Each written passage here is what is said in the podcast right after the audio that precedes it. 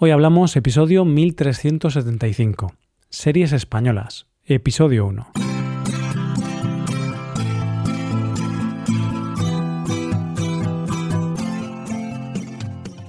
Bienvenido a Hoy Hablamos, el podcast para aprender español cada día. Puedes ver la transcripción, las explicaciones y los ejercicios interactivos de este episodio en nuestra web. Ese contenido te puede ayudar en tu rutina de aprendizaje de español. Hazte suscriptor premium en hoyhablamos.com. Buenas oyente, ¿qué tal? Cuando empecé a estudiar inglés, todo el mundo me decía que había varias formas de aprender bien un idioma. Irte a vivir a ese país, echarte una pareja que hablase ese idioma o ver películas o series en ese idioma. Como vivir en España o tener una pareja española puede ser algo complicado para ti, vamos a hablar este mes de la tercera forma de practicar un idioma, viendo series en ese idioma. Por eso este mes te vamos a recomendar series españolas con las que puedes practicar tu español. Hoy hablamos de series españolas. Cuando llegan los meses de verano, depende del trabajo, pero por regla general solemos tener más tiempo libre.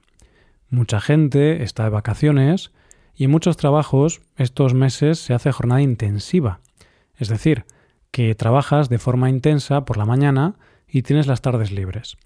En el tiempo libre del verano se pueden hacer muchas cosas, desde ir a la playa hasta salir a cenar hasta tarde.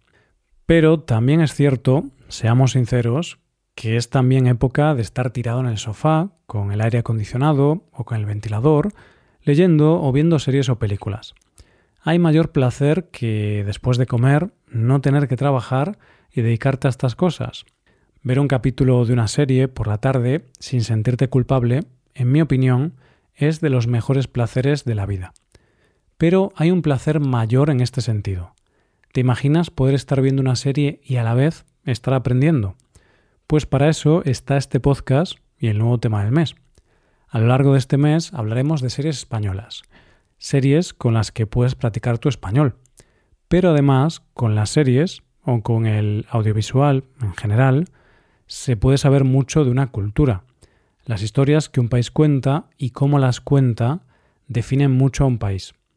Así que este mes te llevas tres por el precio de uno. Ves una serie, aprendes español y conoces un poco más nuestra cultura. ¿No te parece un plan maravilloso?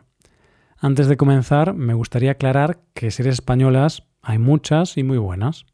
A lo largo de estos episodios voy a intentar agruparlas por géneros o por temáticas no demasiado dispares, por lo menos. También aclarar que las series que voy a comentar, la mayoría de ellas he intentado que estén en plataformas que todos podéis conocer. Vamos, las que todos sabemos y tenemos. Pero hay alguna serie que está en plataformas quizá más conocidas solo en España. Pero lo dejaré dicho porque son plataformas a las que posiblemente, no lo sé, pero posiblemente podéis acceder. La primera serie de la que quiero hablarte es una serie que acaba de estrenarse hace muy poco en Netflix y se llama Intimidad. La sinopsis oficial de esta serie dice una grabación de contenido sexual en la que aparece una política prometedora se filtra a la prensa. Es el desencadenante de una historia sobre las vidas de cuatro mujeres obligadas a recorrer con pies de plomo la delgada línea que separa la vida pública y la vida privada. ¿Dónde se trazan los límites de nuestra intimidad? ¿Qué ocurre con nuestras vidas cuando nuestra privacidad acaba en boca de todos? Esta serie, creada por mujeres, Laura Sarmiento y Verónica Fernández, nos cuenta cómo a dos mujeres completamente opuestas, una política y una obrera, a ambas les cambia y les destroza la vida un vídeo sexual suyo que se hace público. Dos mujeres, dos mundos, pero un mismo problema. Juicios públicos por el simple hecho de ser mujer. Es una serie donde intentas, con ellas, descubrir quién está detrás de toda la trama. Te mantiene en tensión, Sufres con ellas y además tiene un mensaje muy potente. Los hombres que ejercen abuso de poder, actúan contra la intimidad y los derechos de las mujeres salen impunes. Y las mujeres sufren las consecuencias. Son las víctimas a las que se ignora. Información útil. Una temporada de ocho capítulos y cada uno de unos casi 50 minutos. La siguiente serie de la que voy a hablarte es también de Netflix. Es de hace un par de años y se llama El desorden que dejas. Es una serie muy inquietante, de esas que te mantiene pegado a la pantalla y que te estás haciendo siempre la pregunta, ¿qué está pasando aquí? La sinopsis de esta serie es, Raquel es una joven profesora de literatura que desea salvar su matrimonio, por lo que toma la decisión de trabajar dando clases en el pueblo gallego de su esposo.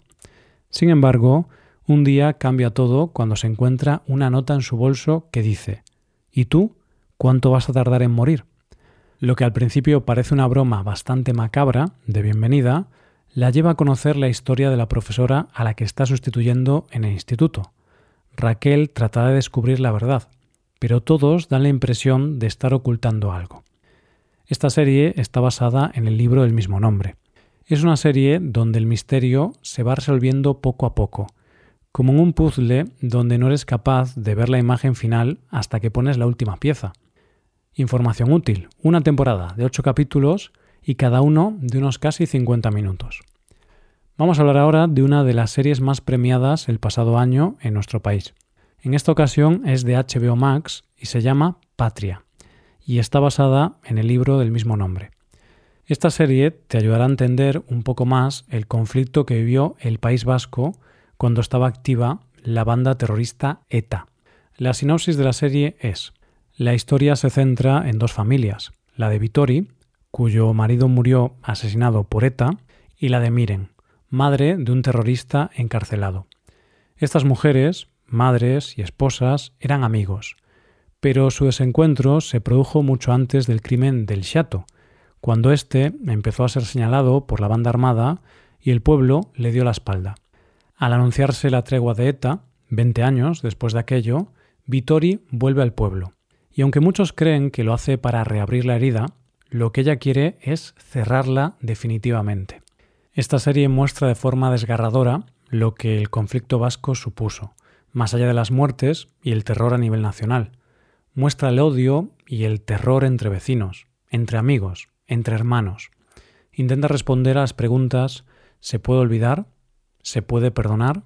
Y todavía más allá, ¿se puede perdonar sin olvidar?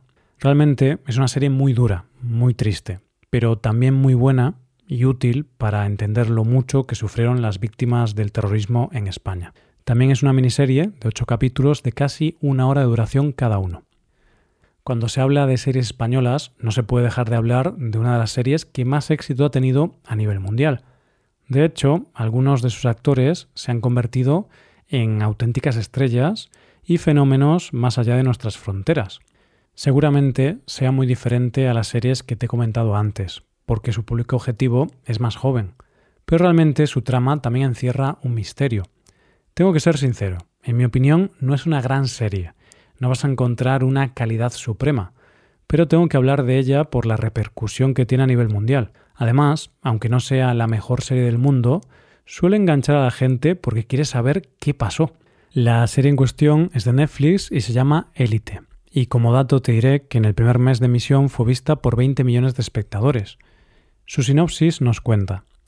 Las Encinas es el colegio más exclusivo del país, y al que la élite envía a sus hijos a estudiar. Un mundo privilegiado con fiestas de alta sociedad, niños ricos, sexo y drogas. En él acaban de ser admitidos tres chicos de clase obrera después de que un terremoto destruyera el colegio público y sus alumnos tuvieran que ser repartidos por otros institutos de la zona.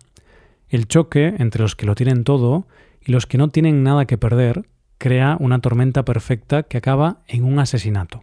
¿Quién ha cometido el crimen? La serie tiene cinco temporadas, de ocho capítulos cada una de ellas, y cada capítulo de unos 50 minutos. Para terminar, voy a ponerte lo que voy a llamar un bonus track, donde te voy a hablar de una serie imprescindible, que ha tenido un éxito y un reconocimiento internacional, pero que no está en las plataformas clásicas. La serie en cuestión está en A3 Player Premium y se llama Veneno, pero si vives en Estados Unidos la puedes ver a través de HBO Max. La sinopsis dice, Veneno se centra en la vida y la muerte de uno de los iconos LGTBIQ más importantes y queridos de España, la conocida como La Veneno, Cristina Ortiz. A pesar de ser conocida por su carisma y una divertida personalidad, la vida y muerte de la Veneno sigue siendo un enigma. Esta historia narra las vivencias de una mujer transexual luchadora, que alcanzó su fama con apariciones televisivas en los años 90 y conquistó la audiencia con una visión única del mundo. A través de su vida se narra la historia LGTBIQ en España desde los años 60 hasta la actualidad. La historia se cuenta a través de Valeria, una mujer transexual de nuestro tiempo que decide escribir un libro sobre la veneno. Gracias a ese libro entiende mejor el icono, pero también se entiende mejor a sí misma. Es una serie maravillosa, dura, pero muy necesaria, que habla de la dureza de ser transexual y de cómo la fama y las televisiones juegan con la gente como si fueran personajes de usar y tirar. También es una miniserie de ocho capítulos de casi una hora cada uno. Hay muchas series españolas de las que hablar, nos quedan varios episodios por delante, pero lo que sí te puedo decir es que ninguna de las series de las que he hablado hoy te van a dejar indiferente. Así que ya tienes deberes para practicar tu español. Aprovecha alguna tarde libre de verano y comienza a ver alguna de estas series. Seguro que no te arrepentirás. Y esto es todo por hoy, oyentes. Espero que os haya gustado mucho el episodio y espero que haya sido de interés. Muchas gracias por escucharnos. Por último, te recuerdo que puedes hacerte suscriptor premium para utilizar los contenidos del podcast en tu rutina de aprendizaje. Hazte suscriptor premium en hoyhablamos.com. Nos vemos mañana con un nuevo episodio sobre algún tema de interés. Muchas gracias por todo. Pasa un buen día. Hasta mañana.